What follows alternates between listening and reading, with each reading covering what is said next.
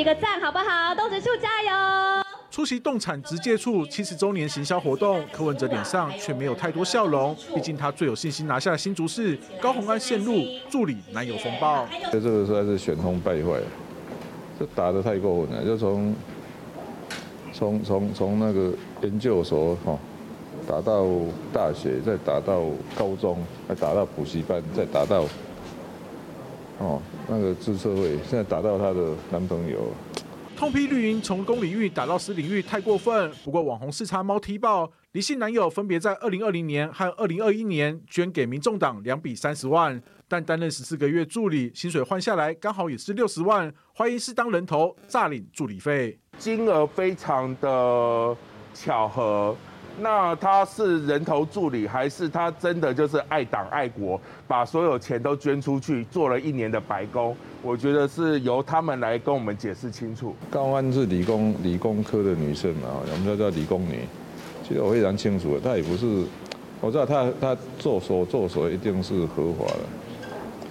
当然你们刚才讲那个捐款哦，我回去查看，我印象中这应该是我们每个部分区立委都有扩大要捐回来。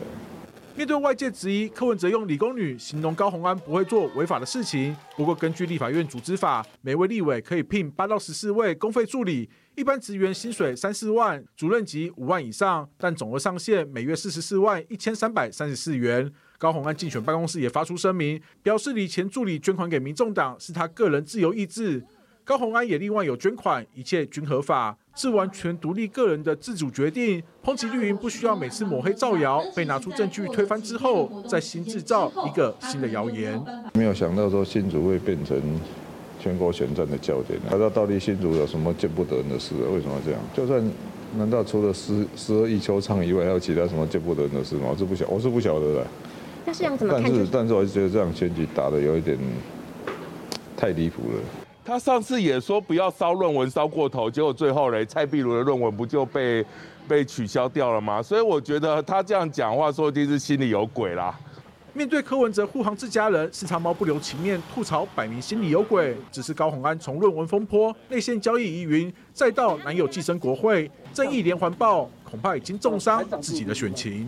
我们知道，其实一直以来。高鸿安的选举声量是蛮高的，不过高鸿安是不是有违法？高鸿安是不是有涉嫌诈领助理的费用？这件事情是很严重的，因为第一个违法之外，第二个可能涉及贪污。明玉姐，我们知道，其实看到很多政治上面的案例来看，常常传出来说某某议员他可能涉嫌诈领助理费，对对，到最后怎么样呢？抓去关。抓去关之后判刑，他可能因此也被撤销议员的资格，所以这一个情形，这个争议，对于声势还不错的高洪安是有很大的警讯哦。我先再强调一次哈，这件事情是有人具名检举哈，那具名检举代表就不是黑函，不是那个胡乱爆料，而且他是拿的，对，他是拿资料哈去做这个爆料，而且检调单位也这个呃就是收到爆料，开始已经进行侦办，而且是北极站哦，对，没有错，所以代表说这个调查局收到了资料之后呢，他们认为啊这其中可能真的是有调查的必要，所以他们已经开始进行调查了哈。好，那先来讲啦，其实整件事情呢就牵涉两件事哦，第一个就是说这个理性助。助理呢，到底是不是所谓的人头人头助理啊？哈，人头助理就涉嫌了这个图利啦，或涉嫌诈领的问题哦。呃，高鸿安的声明，我再强调一次，高鸿安的声明里面强调说，助理是可以兼职的。可以兼职的，所以你看他的声明有有这个蹊跷，代表说他这个助理是兼职的，他就默认承认了说他这个理性助理确实是兼职。默认助理就是兼职，对对。但是我必须讲，因为我们的这个呃立法院的规定哈，是确实是可以兼职。譬如说，哎，你你早上当这个立法院的助理，你晚上可以去开乌，可以可以开 Uber 送 Uber Eat，这都可以，都没有什么问题啊。对。可是问我要讲的是说，他因为他承认他是兼职，对，那代表说这个助理他本身有正职哦，是，他有正职哦。在某某基金会嘛，呃，不管是基金会或者是我们所谓的红海啦，哈。可是你要想想看，如果他是正职的话，那我就要看看说，那你到底是哪里有打卡记录嘛？哦，我我我现在举例了哈，譬如说他如果是在红海才是正职的话，那你在红海上班，你从早上九点一直上班到六点什么的，那你怎么可能已经九点到六点卡在红海了，或者卡在基金会？你哪有时间去做立法院这个助理的事情？你不要忘记你是拿的是公费助理，而且就四叉猫的去调查说，公费助理至少也有三万块到这个四点八万的薪水。对对，所以我们的质疑是说，高鸿安第一个他承认他这个助理是兼职哦，是那你的正职是什么？可以告诉我们吗？那他如果说是是在红海或基金会的话，那他是有分身吗？有三头六臂吗？你怎么可能有时间一方面在大公司服务或在基金会服务，你另外的时间再来做高鸿安？他就说，哎，他完成任何的交办任务，我我我怎么样想我都想想不这个是。第一个要交代清楚。，是好，第二个应该跟钱有关系。是好，就是所谓的这个募款额的部分。今天呐、哈，这个四叉猫它有爆料，它有去拿好拿这个呃这这几年的所谓台湾民众党的哈这个捐款捐款记录，他出来看啊，他赫然发现说这个李中庭哦，就是所谓的 Jack Lee 他的这个助理了哈，他连续两年一百零九年跟一百一十年连续两年各捐了三十万。各捐了三十万，哎、他捐的比高红安还要多哎、高红安也不过五万五万五万，捐了四次捐了二十万，他两年捐了六十万哎、好好，那你就说这个捐款，这这这有什么了不起呢？也也许他是中党爱国啊，他就捐给了民众党啊。问题是今天四叉喵讲说哈，你根据这个呃李中庭所谓他的那个薪水来讲的话，我们刚刚讲了哈，你一个月的助理薪水可能是三万到四点八万，你他说他做十四个月高鸿安的助理了哈，十四个月你这样夯不啷当平均算下来大概是六十万，总金额是六十万。好，那这个六十万的话。你想想看一一个人，如果说按照他这样子的话，你六十万你全部都捐捐给了这个台湾民众党的话，因为你知道这不分区立委的扣打一个人是六十万，他们民众党规定的，每个党的规定不一样，但是民众党就是规定说你不分区的立委是要这个捐六十万，好，好，那大家会好奇说，那为什么不是高红安捐，是李中庭捐呢？因为他没有规定说一定要挂高红安的名字，他可以说是高红安的募款额，高红安只要在一年当中，因为他要负责是六十万嘛，那只要他只要说李中庭也是我的人啊，所以我他也是我募款的对象哦，所以李宗廷他募款的对象是帮高宏安捐捐捐钱，这样也可以。原来所谓的公库接党库就是这样来的。哎、对，所以现他拿的在四叉猫立法是合理助理的钱，然后又回缴给民众党中央。啊，bingo，这就是四叉猫今天质疑的重点啦，哈啊，因为他就认为说，哎、这个你就涉嫌诈领哦，对诈领或者是这个呃他拿立法院的钱回去补民众党该应该给的，是这样子。对，意思就是说，哎，你是不是就是我每个月给你这个助理的薪水哈？你这个等于说是呃十四个月下来六十万，然后你左手领了这个助理的薪水，你右手转给了民众党，变成所谓的国库通党库。那高宏安有出来解释吗？目前没有，这就是高宏安现在非常吊诡的地方哈。他所有事情都说这个依法处理啊，啊他会拿出证据来。好，我们就等他拿出证据来。问题是呢，你去看他所有的回答，你问他所有相关的问题，他都会说：哎呀，你们这个是绿营的打手啦，绿营的侧翼啦，哈，绿营的什么？不好意思，今天出来开记者会质疑你的是国民党的林根人呢、你把卡卡郎尊丢起来好不好？是国民党的立委林根人。对哈请问一下，林根人是国是民进党的打手，民进党的侧翼吗？国民党，你有说林根人回魂啊？你有说过啊？对他打下来打的多厉害好啊！，那啊当然，我们待会会来解释，来来来来探讨一下林根人现在整个回魂啊，这个最后二十几天他硬起来了他要拼了他。对他当然要拼嘛，对不对？好，他不能被人家看衰啊。这个高鸿安还呛他说，你当选的几率是零哎、然后还说什么你这样子就会。变成跟民进党一起合来起来打他，那我要说高鸿安，你就面对问题，你就是照实回答，为什么？哈，他他其实有四问啊，哈，呃，就是为为什么你的这个李中庭他要捐六十万？好，为什么？为什么？对啊，为什么啊？而且你的薪水刚刚好就是六十万啊这个，钱可能从来自于别的地方，还是赶紧转出去好？是这样吗？对，那如果是真正他的薪水的话，他应该要花用啊，嗯嗯，他应该也要评估说，我可能需要过生活，他不可能全部再转出去吧？这个维护人的常理、哎，所以文瑶，这个我就跟你讲，所以高红安说他是兼职，代表说代表说这个李中庭他是应该是另外有一份职业，因为高红安一直强调说助理不不不没有规定说不能兼职啊你，的意思就是他有两份职业，一份职业钱更多，另外这份职业只是用人头扫过水而已。我们现在是合理怀疑吗？因为他现在就是他确实是有正职，你不管是在红海或是在基金会上班嘛，你是有一个正职嘛，所以高鸿安才说啊，谁说不能兼职？他就自己间间接默认、间接承认了他这个助理是兼职的，那也代表说你这个助理的这个薪水，你是不是直接把它捐到民众党去？然后呢，变得李宗廷你额外有一份正职在领正职的薪水，用所以到迂回的方式，对，所以我就觉得说，现在不管是四叉猫或是外界的质疑，他应该要讲清楚，而不是问他所有的问题。你就说说这都是民进党的手，民党的侧翼，那我还要再问一次，请问林根仁他是民进党的吗？所以千王兄，明玉姐讲的非常直白哦。其实我们可以把事情非常准确的来完成，因为如果以李中庭的账户，他用这样的方式来转，的确这个不太合乎我们一般人之常理。我们用尝试在看，因为四叉猫也是用尝试在看。什么叫用尝试在看？你光是看三件事情就好。第一个哈，是你看这个李中庭他捐的时间，因为他两次的捐款时间，你去注意啊，一次是在一百零九年的十二月啊，十二月份的时间，然后一次是在一百一十年六月二十四号的时间。那我请问这两个时间相隔多久？半年的时间呢？那你一般人来讲，你去想想看，半年的时间，然后你在立立法院待的时间啊，就就算那个是你的薪水，一般人去理解的话，十四个月哈，一个月让你，比如说让。就假设四叉猫讲的那个四万八千块好了啦，十四个月拿下来的话，大概是将近七十万左右啦。那你等于七，这这是十四个月的时间呢，七十万的收入，你六十万都捐出去？你觉得对一般人来讲，我只留下十万块，这十四个月要过生活，你觉得你觉得这像不像是在做义工的行为？就是就是义工，就是义工。所以你用最一般人的常识去讲，从这个收入减掉。这个支出跟收入两个相减之后，你会觉得这听起来不合理嘛？是，就你剩下十万块分十四个月，一个月不够几万块嘞。而且我为什么我凭什么要把我辛苦的这些钱全部回缴回去？对啊，所以我没有付出任何的劳力嘛？所以这就是为什么一般人在看那个所得的时候，你看那个时间相隔间隔的时候，其实你你去看的时候，你就会觉得这个是不是哪里怪怪的？怪怪的。这是第一个所得的支出的部分，我们觉得这很奇怪。那第二个是因为柯文哲今天哦，这我觉得柯文哲今天其实是某种程度他也是这个朱队长的助攻了。记者在问的时候，其实我的问题就是说。这个助理是不是有捐所谓的费用？两年捐六十万给民众党市长，你的了解是？哈，这是记者问的问题，很清楚嘛，对不对？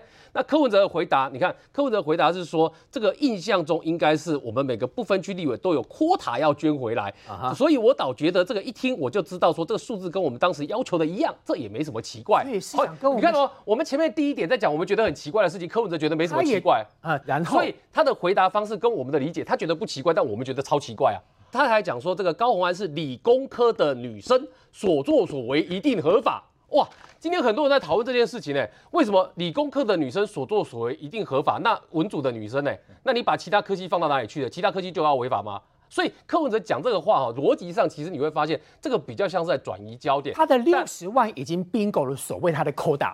他自己讲出来的嘛，所以这就是为什么四叉猫的质疑一出来，跟柯文哲在讲的时候，大家就会自动把它联想在一起。是，但实际状况还是要看检调怎么调查啦。但所以我们要讲一件事情，今天真正对于高环发出最具体的质疑的是谁？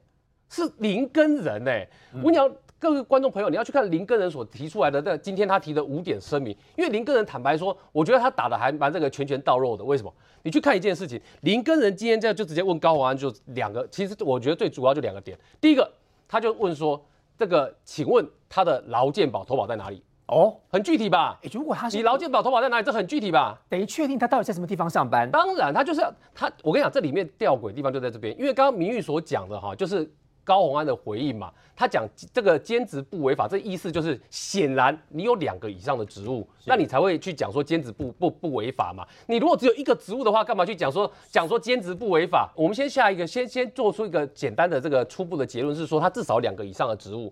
那因为有两个以上的职务，所以你看林个人今天才会问一件事情，问他你劳健保有没有投保在哪里？关键。而且你再去看一件事哦，林个人讲的多具体啊，他说依照二代健保规定。如果同时具有专任工作跟兼职工作，要以专任职务投保全民健保，所以他的专任在另外一个地方。所以你有没有发现一件事？林根人在钓鱼嘛，他就是他就是讲出来了，是他几乎都讲出来，而且你去你很容易去想到一件事情：如果林根人手上没有资料的话，他怎么敢这么具体的告诉问高鸿安说，请问？这个他的劳健保投保在哪里？你敢不敢回答？好厉害的林人，他丢的五个生命其实最重要是问这件事情呢，这要看得懂哎。而且他还附带告诉你说，因为按照二代健保的规定，你两个职务以上的话，你要以主要职务、专任职务作为投保单位。他还提醒你，所以要逃避二代健保。所以他就是在问高宏安一件事情，请问他在你那个地方，他有健保身份吗？啊，如果他在那边你没有健保身份的话，表示什么？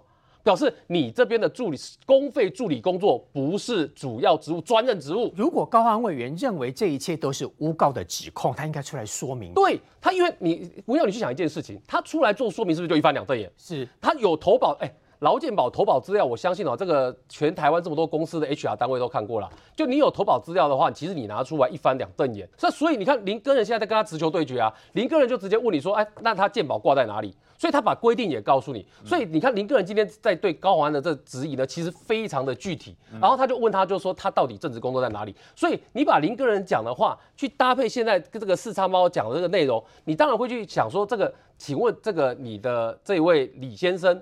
那他的这个公费助理，哎，各位为什么要讲公费助理？公费两个字就告诉你，这个是纳税人的钱在付他的薪水，对，所以他要负担的责任义务相对是高的，所以他是要被民众来检视的。那换言之，讲到这个地方，你就会发现一件事嘛，就林个人都已经提出来了，为什么你不跟他直球对决？为什么柯文哲要去跟他扯说理工科的女生哎不会违法？这个完全没有回答到问题啊。请问你个人是在问你在跟你讨论理工科的女生跟文组女生的差别吗？不是吧？他在问你的就是很单纯的，请问你健保挂在哪里？然后你有没有发现，就是这么简单的事情，一张表格可以解决的事情，但高欢没有解释，然后柯文哲用很奇怪的方式去闪避，所以他反而就怎么样？四个字啦，起人疑窦啦，就是你让大家联想会更多嘛。而且今天的林跟人的直球对决，坦白说，我觉得蛮精彩的。为什么？因为林个人的直球对决就直接说，你连这个东西都讲不清楚，你怎么跟新竹市民交代清楚？他甚至还呛高红安，哎，其实坦白说，林个人今天用词还蛮重的哦。他说什么？因为他举了一个例子，就是这个高红安去拜访一个新竹市议员的时候迷路的事情啊，他就讲过，他还直他就直接问他说，请问你有没有跟他说你迷路了，你找不到路？林根人说当时有，林根人就直接这样问他，就说你你你承不承认这件事情？然后而且林根人下一个再补的，就是说，如果你在新竹市，你你连这个路都找不到，你会迷路的话。那你要怎么跟大家讲说你会胜任好新竹市长的角色？那你怎么会熟悉新竹的市政？所以林根人提出来质疑是很重的耶。那按照高鸿安的个性，或按照他过去处理的风格，你应该是很强烈的出来回应啊，你应该是直接办个记者会，说的清清楚楚，然后一翻两瞪眼啊。可是你完全没有看到这样的结果啊，不敢开记者会。而且你去看哦。就是他可以在在这个选战过程里面，好几个事件他都要新送，他都要提告。对，那请问林个人提那么重，如果他不是事实的话，啊啊，你高环为什么不要告林个人？因为他被被说到哑口无言。所以他的状况就是，当你不回答的时候呢，后面的状况就变成什么？林个人的声量就开始会起来哦。林个人开始就怎样？他就开始抛出他手上有的资料哦。所以对高环来讲，哎，这在检视的时候，我请问你，你这个时间一直要转移说，哦，都是民进党在打你，都是绿营在打你。你这时间哪只眼睛看到这个是主要是民进党在攻击你？现在是你在面对林个人质疑回答不出来，而且我们在讲一件事情哦，刚刚我们所讲都是助理的事情，对不对？林个人其实提的东西很多哎，林个人连高宏安的专利都拿出来质疑他哎，嗯，他都问他说，哎，你看哦，这个他讲的多直接，他就直接告诉你。你当时你看哦，这两个专利，林个人举的例子，一个是申请人是高盛精密，一个申请人是挂在科智企业。为什么这样？那为什么要提这个？很简单，因为依照我们专利法的规定里面讲得很清楚，你是员工啊，你所这个你所发明的专利，你是发明人的话，那你的公司是要拥有它的专利权。对。那换言之，请问你注意看哦，这个高盛精密的专利什么时候申请的？时间你有没有看到？是在二零一五年的时候，对不对？然后呢，你再看这个。这个科智精密高这个高宏安也挂发明人的这个专利，时间是二零一六年的时候，七月的时候，请问二零一五年跟二零一六年的时候，高宏安是哪间公司的员工？哪间？他是资策会的员工嘛？二零一五还是资策会的员工？因为他是两千零八、二零零九进资策会嘛，然后他是大概二零一八年四月的时候离开资离开资策会，二零一八年的五月进红海嘛。是，所以换言之，二零一五跟二零一六，高宏安一定是谁的员工？资策会的员工嘛，你领的是资策会的薪水嘛，所以按照专利法的规定，那你这个公司呢，你会发现，哎，你是发明人，结果呢，申请公司不是资策会，申请公司其他的公司，这个也是林根人提出来质疑的内容哦。所以，请问高宏安这件事情回应了吗？也没有回应啊。所以现在的问题在于说，林个人现在开始出来跟高华安直球对决，不但直球对决，而且还拳拳到肉。这个拳拳到肉的过程里面，哎。高宏安竟然没有要做任何的回应呢？高宏安竟然是用闪的方式在做处理，他只能闪吧？所以你就会发现一件事情啊，就是当你前面你觉得你可以闪的时候，可是人家提的东西越来越具体的时候，请问你怎么闪得下去？所以这个也是为什么你看哦这个林根人的气势哦，开始慢慢的上来，林根人的声量也开始在上来，所以这个也是为什么有个迹象哦，大家把它当做一个指标。好，朱立伦终于想到要去这个帮林根人了，哇，这件事情多多重要啊！他有救了是这样吗？朱立伦之前在干嘛？遇到高虹安事情的时候，他是可以声援高虹安，帮高虹安讲话的。但你想想看，他在帮高虹安讲话的时候，你是林根人，你听了之后，你心里是什么感觉？我我觉得他的心里应该就是四个字形容，叫五味杂陈啊。就五味杂陈的感觉可能比较浓重，就是你是。就是林根人是国民党的候选人，但党主席去帮民民众党的候选人讲话，这不是很奇怪吗？哎，可是你现在看到朱立伦终于知道说，哎，要开始注意，要重视林要终于知道要重视林根人了。所以你是林根人，你会开始怎么样？觉得觉得感到欣慰嘛？所以这就是为什么当林根人在打这件事情，连朱立伦都进来看的时候，至少你可以看到一件事，他出拳的力道会更重，朱立伦觉得有希望了，林人回魂了，尤其是本周哈，我们所知道是是韩国瑜之前就去过了嘛，那韩国瑜本周也还要去。那我请问你就是当今天哈，当今天就是如果林个人可以丢出这么多的拳拳到肉的题目的话，对韩国瑜来讲，京剧很好发挥啊。哇哦，故事想象空间多了，想象空间无穷啊！所以这就是为什么我们说选战走到这个地方哦，反而对高鸿安来讲呢，他是个警讯。为什么？因为看起来林个人现在打出来的这些议题里面，开始可以精准的命中高鸿安，所以对他来讲呢，这就是一个挑战。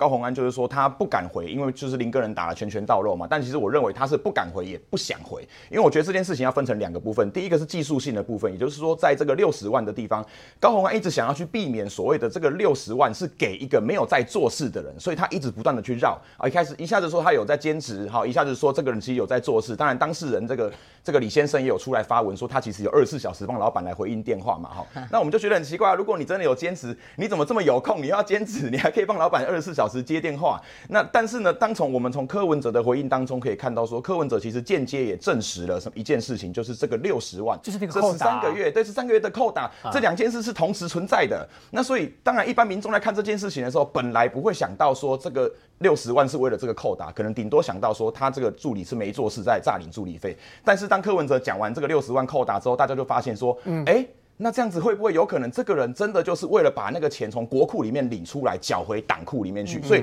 党库通国库，哎、国库通党库这件事情，某个程度上它的可行性以及可信度就变得非常非是常的高另外一个罪名，哎对，这是另外，这是第一个技术性的问题。但是回到地方选举政治性的部分是这样，对这个林根人为什么他突然回魂？是他发现一件事，哎，不对啊，在新竹我国民党有基本盘，你民众党又没有。那你今天一直想要抢我的票嘛，对不对？但林对林根人来讲，他今天去打沈惠红没有意义，因为他的票其实是被高鸿安分走的，所以对他来说，他只要打到高鸿安愿意跟他对打，他就赢了，因为他接下来包含说朱立伦主席要下来，包含说韩国瑜要回来，其实他就是用这样子的方式去把当初。当初他这个所谓的蓝营的票，想要把想办法把它巩固，所以我刚为什么说高虹安不敢回也不能回的原因，是因为高虹安一旦回应了林根人的这个指控，以及跟林根人对打之后，回了更多本的国民党的票留了回就会回去多。对，就会回去，哦。因为他们现在是林根人跟高虹安在抢同一个篮子里的票，高虹一定要越讲越好，但问题是不可能，他这个东西有很多证据，他必须提出来解释，是，但他现在又不能解释，一旦解释他就中了林根人的圈套。他套。卡住嘞。对，而且也像刚亲王哥说的，林根人其实是在做钓鱼的动作。我们先讲，他先放了一个助理费的问题，之后隔天我又跟你说，哎、你这个鉴保费，其实这个对高虹安来讲也会产生很大的压力，是他不知道林根人手上还有多少的东西。听说还有，对，那第在于刚那个所谓的呃，在去拜访地方议员的时候，他说高虹安是不是迷路？其实他也是在呼吁地方的选民，告诉他们说，真正在地的是我，不是他他突。然之间这么会打选战啊？林根人，我认为后面可能有其他的呃国民党的人士来进入介入指导，不然本来不可能，原本根本没有人知道林根人是谁。所以是民众党放弃他爆料之后，国民党后面的大佬又在给林根人补课。呃，我认为这个是有可能的，因为对他们来说，他们内部其实确实也有这样子的争议。比方说有两派嘛，他们一派认为说，只要民进党输，我跟高鸿安合作没有问题，好，所以这个可能是赵少康这边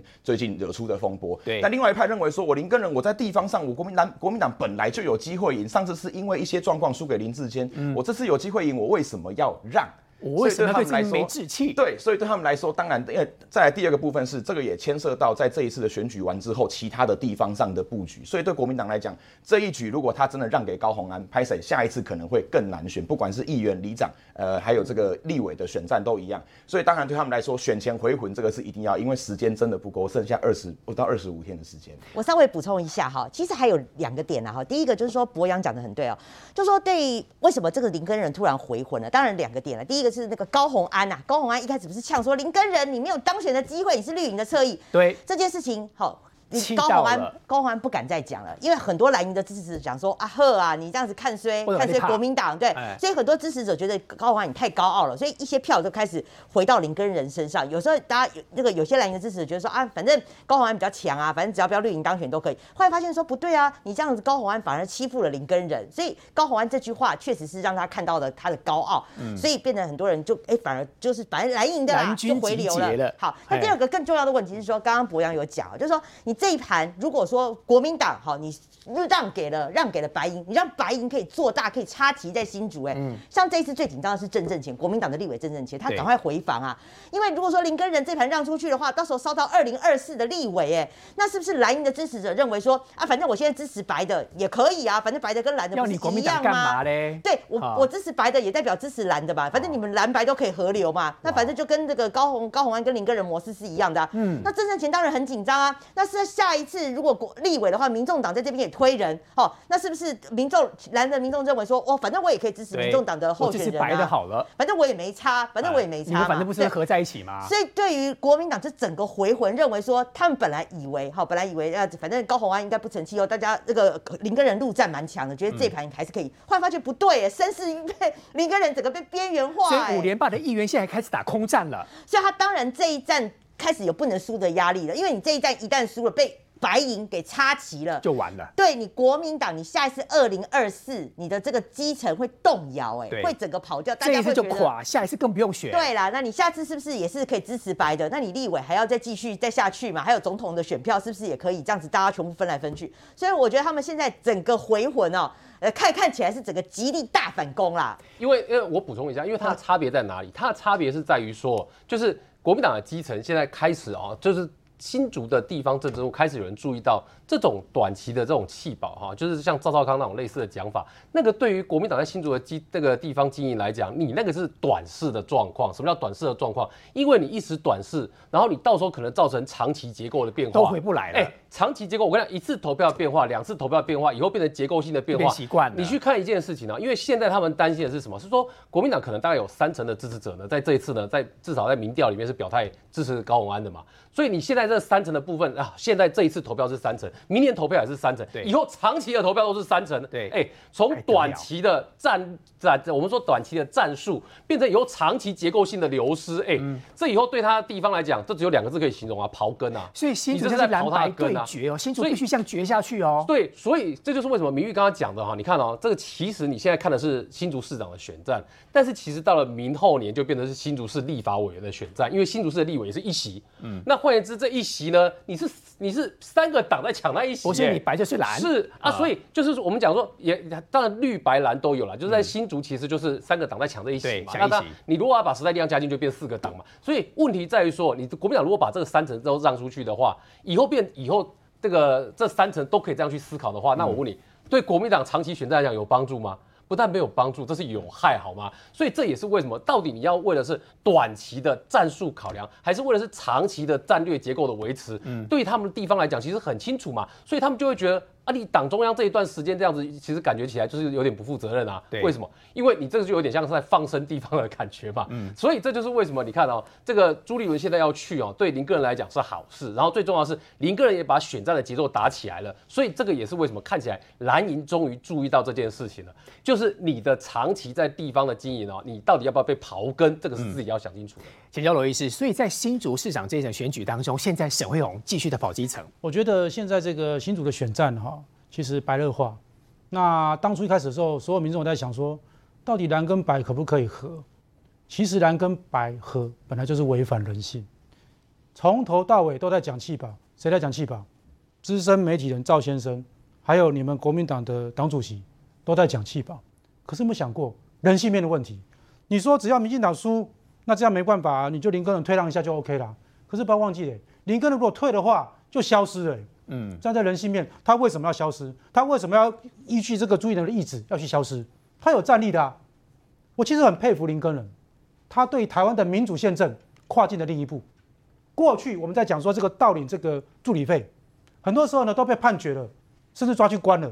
我们民众还不知道说，哎，这案例事实是什么？到底案例事实是什么？可是林根人做了一个非常好的示范，不但挺身而出，而且呢帮忙把起诉书都写好了。你看这些证据起诉书不写得很清楚了吗？人证、物证、金流写得清清楚楚，还有跟我们生活事实违反的部分都写得很清楚、很明白啊。那另外一部分是什么？这个关键时刻，我们必须要看这样的选战啊，因为这是一个民主政治啊。如果都不检视，每天在那边气保气保，那就是藐视我们所有选民的智慧。是为什么这个气保讲了那么久没有发生效果？因为民众说，哎，啊你三个人在打，那为什么蓝跟白绕在外围一直在那边绕来绕去，然后说，哎来来来来来这样子？民众要看的是说，那你要全权到位啊。现在林根人他是一个聪明的人，他再也不相信国民党高层的鬼话，他直接出击了。你看，短短一出击，效果马上出现了。朱立伦他臣服在所有民众的要求之下，他必须去说，好了，那我停一下林根人了。啊，我们国民党也很重要。他们不情心不甘情不愿。对，其实国民党跟民众党呢，他们的最大问题是什么？没有核心价值。这两个党的领导人出现问题，我们看电影的时候常发现事情，两个老大在 PK，然后最后呢，对方拿出枪来了，老大就在旁边的人抓到前面抓来你挡枪。林根人在前面几个月就是在挡枪的，可是有没有想过一件事情？如果一个党的党主席，他的高层会把他的资深党员抓来挡枪，甚至本来会当选抓来挡枪，请问他会怎么样对付台湾人民？他连这些长期的同志他都不照顾了，他会尊重、会照顾台湾人民吗？这是我们讲的一个政党，不管你选举输还是赢，你不能消失，你要格调，你要核心价值。在我看来，林肯这件事情呢，代表一件事情：只要你拼，不用相信党中央的，你是会赢的。第二个，国民党的党中央呢，其实从根烂掉。你害怕国民党，你害怕共产党，你也害怕民众党，你也害怕民进党。请问你还选什么？你看到共产党你就低头，看到民众党都说啊没关系啊，给你们赢，打败民进党就好了。看到民进党你也不敢直球对决，那你还要选什么？所以回过来呢，新竹的事情呢，起了一个全国的示范作用啊。不要忘记哦，现在很多地方都在撒卡度呢。我所属的台北市马在撒卡度啊。请问陈述在中间被两个一直 K K K K 到满身是伤，还停在那边准备迎接星期六的辩论会。那另外两个在干嘛？还在绕圈圈呢？真的没有瑕疵吗？所有民众都说啊有啊，蒋万安那个同志游行没去啊？哎，怎么那个呃，就救国团事件他也跑去游行啊？还有五星旗啊？啊，看到黄珊珊说啊，你怎么说大军团是鱼目混珠？有很多很多的破绽。大家都看到了，这个时候我认为说，聪明的蒋万安，聪明的黄珊珊，不要绕圈圈了，学学林根人要有骨气，该出拳就要出拳。现在最有瑕疵是这两个人，所有民众不希望看到任何阵营再去打陈时中，为什么？啊，从头到尾打完了，该打都打完了，防疫十二问已经把事情讲得清清楚楚了。现在时钟他在闭关，他为了对所有的市民能够负责，准备辩论了。那到今天，黄珊珊跟这个蒋万还在讲防疫的事情，你不觉得人民的接受度、人民的忍受度是有限的吗？台北市市长选举，萨卡都是全台湾大家众所瞩目的。上一段我们都听到，所有的来宾都说，你萨卡都，你不能够有任何一方可能就弱掉，你一做就变成刨根了，就没了。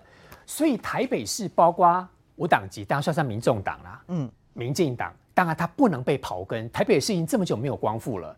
蒋万安，这是一个最新的民调，哎，最新的民调是阿东有进步喽，这还不够吧？二十七太少，绿营基本盘都不止二十七，只是应该这段时间大家觉得选景快接近了，绿营慢慢表态愿意出来了，那蒋万安稍微调回来了，黄珊珊掉的比较多，对，怎么回事？好，我们现在来讲哈，因为这个是 TVBS 的民调，它第一个当然它有机构效应啦哈，那它长期都把蒋万安做的蛮高的，甚至有一度蒋万安还有到四成哈。好，那当然我认为说它有它的一个政治目的，代表说哎蒋万安呃很稳啊哈，那是不是要开始操作弃保的部分？那但是第二个我觉得看的趋势哦，是因为这台的民调长期把陈时中做到第三名，但是很难得他把陈时中做回第二名，而且这个。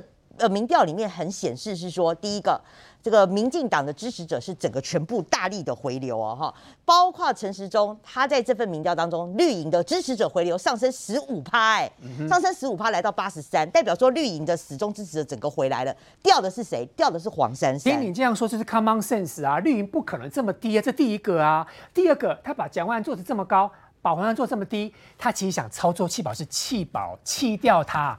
保住他，我想是没错吧？我我我的看法是跟你是一致的啦。我认为说这一台它有它的那个政治操作嘛，哈。可是问题是在它政治操作的背后，我还是看那个趋势啊，哈。以那个趋势，我觉得两个解读，就是说为什么呃这个黄珊珊她的民调整个大幅降低？你看哦，如果按照刚刚这个民调分析的哦陈时中他的绿营支持者的回流度回流了十五趴，来到了八十三趴，掉的反而是黄珊珊，黄珊珊掉了十趴，非常非常重。那也导致黄珊珊现在整体的支持度掉到第三名的话，那就两个点嘛。第一个就是黄珊珊是不是最近的议题整个被边缘化，她的操作整个无力，好，而且你要你要想看黄珊珊是最上个礼拜成立竞选总部，她是所有竞选总部成立最晚的。那竞选总部通常会造势再来一波，好，那那你就觉得说，哎、黄珊珊最近好像是没有什么议题呀，哈，感觉也也没整个被边缘化，操作无力是第一个点。第二个，我觉得更严重的打击是说，讨厌柯文哲的氛围有影响到黄珊珊。哦，对，那柯文哲这几座的操操作嘛，哈，包括说他跟中东锦的事情啦，哈，那甚至就是自比耶稣神父啦，哈，那再来啦，就是说他这个淹水的事情，然后百灵桥的那个淹水车对他第一个没有作证回连回来嘛，第二个就是说你呃没有没有这个把民众的这个苦痛啊，哈，你把它云淡风轻的带过去，还讲这个风凉话，大巨蛋的争议，大巨蛋的争议，没错，就是说诸如此类的哈，这些的负面效应，哎，已经真的影响到了黄珊珊。所以你可以看到黄珊珊对于柯文哲不管在讲什么，他都很很切割啦。比如说中东锦，他就说这不关我的事啊，哈，包括泡水车，他就说哦，他觉得该国赔的要赔，好，那所以我我认为就是说大巨蛋，那黄珊珊，因为他你知道黄珊珊角色非常尴尬，他是这个合约啊，这个合约是他负责负责签的，他负责去跟远雄谈判的，但是哎，现在第一个他已经辞去副市长职位，第二个他对于远雄的这个巨蛋的部分，他完全无力，完完全无力去捍卫哈。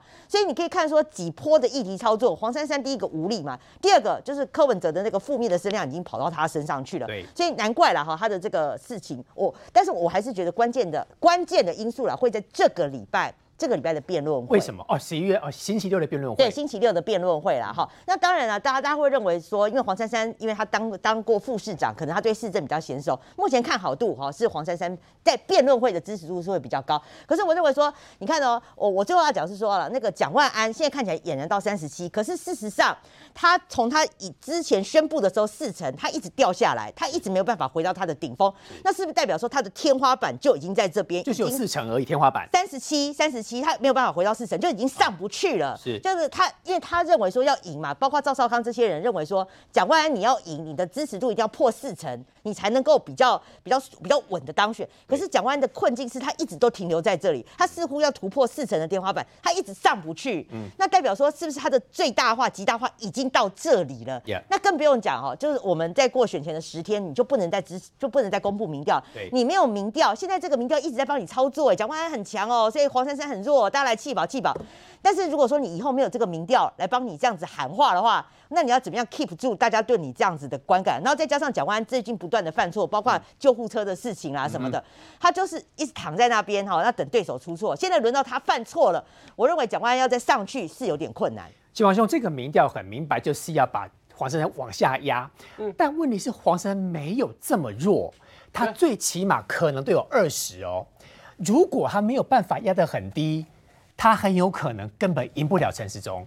啊，因为他的策略其实很明确啦，就是蒋万安他们要用弃保策略这件事情，也不是现在才出来的。其实坦白说，在今年初的时候 就已经有这样的策略想法出来了，对，已经传了很久了。所以换言之，这整个操作的过程，你说黄珊珊知不知道？很知道嘛，也很清楚嘛。那我问你，这件事情我们媒体上也讨论了这么久了，黄珊珊支持者知不知道？当然也知道嘛。所以影响黄珊珊真正的关键在哪里？我认为影响黄珊珊真正的关键是十月中之后所发生的水门案的事件，就台北市淹大水的事情。我问你，你如果是台北市市民的话，你会不会关心自己的生活品质？会嘛？你一定会担心你在台北市受到什么样的对待嘛？所以当水门事件发生的时候，哎、我的车被淹掉了，然后你竟然通知我的时间跟我车被淹掉，这就是你关水门时间跟通知我时间几乎是同时的，差没有几分钟的时间。所以对民众来讲，哎、你这种市政的方式他不接受嘛？所以这也是为什么你看哦，但你明明犯了这么大的错误，但当时柯文哲。第一时间不道歉，而且你那个时间是在跑浮选的行程，那你是台北市市民，你能接受吗？当然不能接受嘛。所以水门案的事件一定会影响到黄珊珊，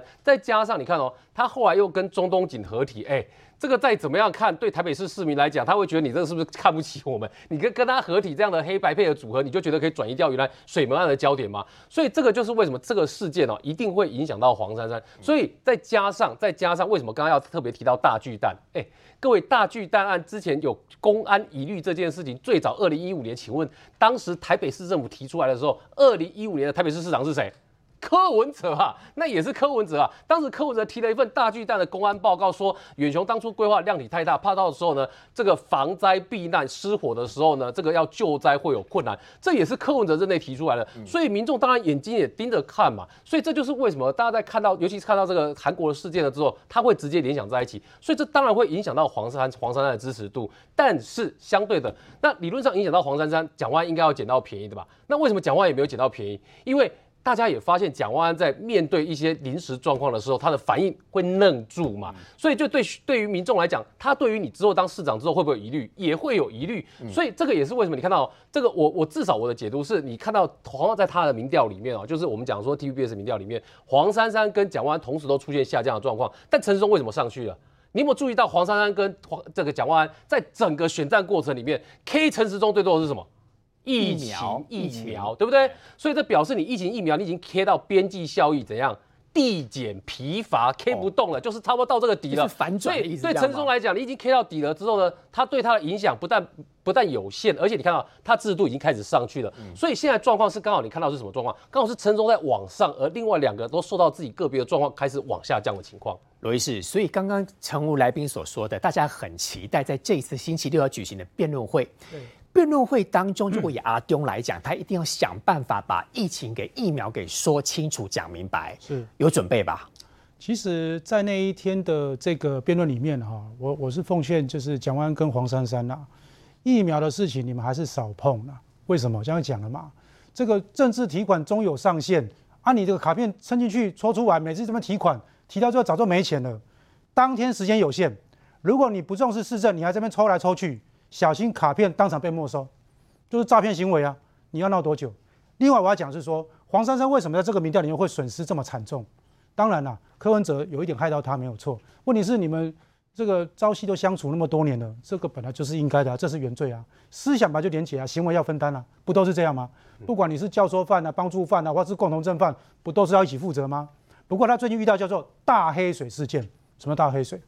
大巨蛋嘛，黑到跟水门事件嘛。大喝水出来就冲成这样子。那我要讲是说，黄珊珊，你现在一定要努力。为什么？你这么一直绕，一直绕，那看很多人这边放话，柯文哲放话说啊，这个气保最后黄珊珊会赢。你看看林根人，人家呢奋发向上，从第三名现在都快要拼到第二名了，不是吗？那你还在那第三名，还在等柯文哲给你奶水，有可能吗？你自己要努力啊，因为黄珊珊也知道，蒋万安从来不是一个耐打的人。什么叫耐打的人？耐打的是说。我真的很有本质学能，你打我，但是民众知道说，其实那是抹黑，你不是啊，你一打可能就倒了。那现在经过了，比如说像同志游行不去啊，嗯，像这个我们说救国团事件啊、五星旗事件啊，全部交代不清楚啊，这么好打的人，这些在辩论会当中应该都是会成为攻击的点哦。黄山要想一件事情。啊，林根人他要想办法去把起诉书证据找出来，你是完全证据摊在那边让你打，你还不打，输了。不要怪别人，所以你意思说黄珊珊应该跟蒋万对打一下，赶快要打啊！因为民众要看说你们到底谁才是真正蓝军的一个代言人啊！哦，所以现在在那边绕绕，大家不想看嘛。那我我觉得是说，呃，礼拜六的这个辩论会，其实我们是觉得说，时中市长啊，未来的市长，他要做什么努力呢？他其实要让民众看到一个真心诚意，是说一个真正要市当市长的人，他不是逞凶斗狠啊！你辩论场上你辩有什么用？你笑容很多有什么用？问题我们看的是实质啊，礼拜六的辩论我们可以拭目以待。我觉得陈世忠市长他会用一个很高的高度，让他知道说城市的愿景已经规划好了，这些口舌就止于现在。博洋刚刚罗医师讲了一个重点，他说其实应该让蓝白两个去打一番再来比，因为绿很铁嘛。那这个机构效应其实看得出来，波扣点这么低啦。好，所以现在如果这两个人哪一个弱掉了，就是大选的趋势了。呃，我以我们高雄的角度来说好了，我们高雄现在其实就是说，呃，陈其迈市长作为一个卫冕者嘛，那柯志恩作为一个挑战者，那他就不断的在找议题来进攻。但是其实说真的，他每次，呃，大家在新闻上可以看到，柯志恩每次发动的议题，对陈其迈市长来说都是四两拨千斤，要么就是跟他说我们已经在做了，要么就是跟他们说我们做的比韩国瑜时期还要多。比方说最近的运动中心争议，韩国瑜时期是零做，但是到陈其迈市长的时候，一个一个开始的动工。所以其实大家可以看到，我们要当市长，要当首都或者是说六直辖市的市长，其实要。要的就是一个稳定的一个稳字，所以我们可以看到陈呃这个陈世忠部长在各个不管是记者会的场合、公开的场合，其实他说的都是什么会让市民安心的话。可是你看另外两个哦，包含说这个佛系参选的蒋万安，不管是接连的出包，甚至是说面对议题无法的回答，会让市民感觉到说你好像是一个没有准备好的人，所以太佛系了，现在民调掉下来了。对，民调掉下来。另外一个黄珊珊为什么？因为黄珊珊有一个很糟糕的状况是，他没有办法去面对。柯文哲在帮他扣分这件事，他切割不了柯文哲。因为对最近所有的刚刚包含刚刚讲的大黑水，没有一个是黄珊珊，就是直接性、致命性的伤，但都是全部都是柯文哲惹出来的东西。切割可是切不掉，他切不掉，他切不掉。从重点是黄珊珊又没有那个格局，可以创造出哦，我就是一个顶天立地或者是独当一面的参选人。他还是依附在柯文哲的这个羽翼之下，所以他们最后想出来的策略是什么？就是柯文哲又开始去制造出一些要选总统的议题，试着在凭空，就是说他市长没有做之后，在凭空创造出一个虚幻的母鸡。要去带动黄珊珊的选情，但是说真的，你过去在台北市做的这些市政相关，我们先不要讲国政，讲市政就好。台北市民是很有感的，觉得你是做的不好的，所以当然会牵连到黄珊珊自己的选情。所以一来一往之间，可以看到阿中的整个阿中部长的民调是往上，但相对两个就是下降。那刚刚我觉得罗伊斯讲的也很好，就是说人家林跟人都知道要去打那个高高红安，这样子才能顾他的票，然后这两个人一个在佛系，一个在就是在自己。可能不知道正在放空嘛，阿敦就慢慢的一直往上爬，这是那种选举的方式啊，哈。对对对，所以其实我觉得这在这样这样子一来一往的情况之下，其实阿中现在的策略是完全正确，他就是稳稳的，然后把他的市政愿景给提出来，然后不要，我觉得阿中其实一直也让让我们南部的民众感觉很好，就是说他是一个很温的人，他不会主动攻击别人，然后不会像这样另外几个对手这样匹配条，然后匹配给安内，我觉得那个才是一个要选市长的人，他应该带给人民的一个想象跟一个形象。罗先你刚刚提到说，蒋万针对同婚法案。说在立法院开会的过程当中，好几十次都没去，那他到底挺的是同婚还是不挺？这个就是问题啊！所以讲完到底你是自己在选，还是背后藏了一些人在摄影棚的后面准备出来帮你执政？我们都知道说蒋万安其实他的选情前半段跟后半段不一样，多了所谓的十三千岁跟古墓奇兵，然后呢打法呢越来越激烈，然后呢面目慢慢的变狰狞，讲话越讲越恨。那这个过程中。同志游行跟救国团这个事件，就是给台湾人民一个机会，在十一月二十六号之前重新检视啊。同志大游行同婚的法案，我要问的是蒋万安，你在立法院你逃避了几次？我知道有一种人坐车哈，坐车每次呢列车长要来检票呢，就躲到厕所了，不然就跑掉了。还有一种人去吃到饱呢，每次呢要付费的时候就跑单了。这个行为就是一样恶劣，这是有违法性的哦，你在骗台湾民众。那么救国团事件是这样。你当然没有办法做决定啊！你敢不去吗？十三先生说，古墓奇兵说，五星旗就来了，你还不赶快跪下接旨？这个是你们所谓的在地协力者的一个大团结。你逆了现在的一个趋势，违背了年轻人的一个期待，基本上你当事人不适格。那我刚刚讲说黄珊珊，你在旁边看那么清楚，竟然不会出手，我都觉得说，如果这样子，你也是当事人不适格啊！你连当拳手能力都不好。战斗力不够强，来看看一张照片哦，这个是我刚刚找到的哈，这个是我们有年纪都知道了，这个叫洛基啊哈，洛基拳击有没有啊？各位，洛基拳赛最好看是什么？